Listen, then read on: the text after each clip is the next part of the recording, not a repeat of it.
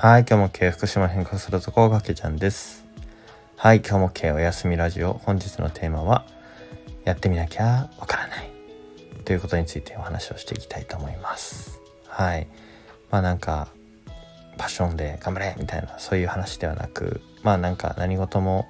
一回何かしらやって気づくことがあるよねというお話をしていきたいと思います。はい。僕はですね、実はちょっと昨日この放送できなかったんですけれどもその前の日ですねまあ一昨日からですね、えー南相馬から朝夜中の3時ぐらいですかね起きてそこからですね会津地方のエリアのエリアのですね只見町というところを目指して車を走らせたんですけれども、えーまあ皆さんもご存知の方もあの多いのかなと思いますけれども只見線がですねえーお帰りという形であの再開開通？ん？開通？したんですね。えーまあもともとまああの土砂災害みたいなもので止まってたんですけどもそれがまあ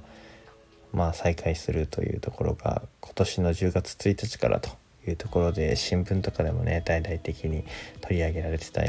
たれされてたんですけれども、まあ、今紅葉の時期ということですごく、まあ、見頃の、え時期だというところで行こうというところで、まあ、K さんとですね一緒に行ってきたわけなんですけれども、えー非常に良かったですね。まあ、あの紅葉の時期でかなりあのーなんだろうな見頃の時期だったので、まあ、多くの人たちが、あのーまあ、一眼レフとか持って撮っていたりもしていてあの本当に行ってよかったなと思っています。で、まあ、昨日はですねその只見線を行った後のまあ昨日で昨日は猪苗代町の方にですね、えーと泊まってそのまま猪苗代を少し観光して、えー帰ってきたんですけども、まあ、そこでの気づきとしてやっぱりやって気づくことってあるよねということですね。で、まあ、今回ですね只見町とか猪苗代町行ったんですけどもそこで、あのこれまでとまあ違った形で言うとまああのまあ遠出をしたというところはもうもちろんそうなんですけど、まあ、あの Vlog みたいなものを撮ろうかなみたいな感じで、えービデオをですねたくさん回したりとかして、えースポット回ったりしてたんですけども途中でですねあることに気づくんですね。あの僕あんまり動画撮るの好きじゃねえなということですね。なんかあの発信したりするのはもちろん今もこうやって発信してるんで好きなんですけどもなんかこう撮ったりすること自体とかがすごく別に好きだということではないということに気づきましたね。でなんかどちらかというとこう撮ってることに集中をしてしまってそこにこう気づかれするというかあのなって、まあ、なんかその場所自体を楽しめてないなみたいなこととか、えーなんかこう本当に見るべきものとか感じるべきことに対してあのおろそかになってるんじゃないかなということをすごく感じていて。まあ、Vlog をしながら自分これなんか本当にやりたいことなのかなとかを向き合いながらあの旅していたという2日間になったんですけども、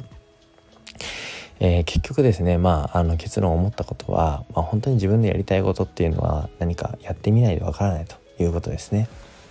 で、まあ、これは本当にあのまああの何事にも言えることだと思うんですけども、ま、これやってみたいかなとかやってみようかなと思ったことを、まあ、やらないとまずわからないですよね。でやってみた後にあこれって自分向いてるなとか向いてないなっていうのも分かるし、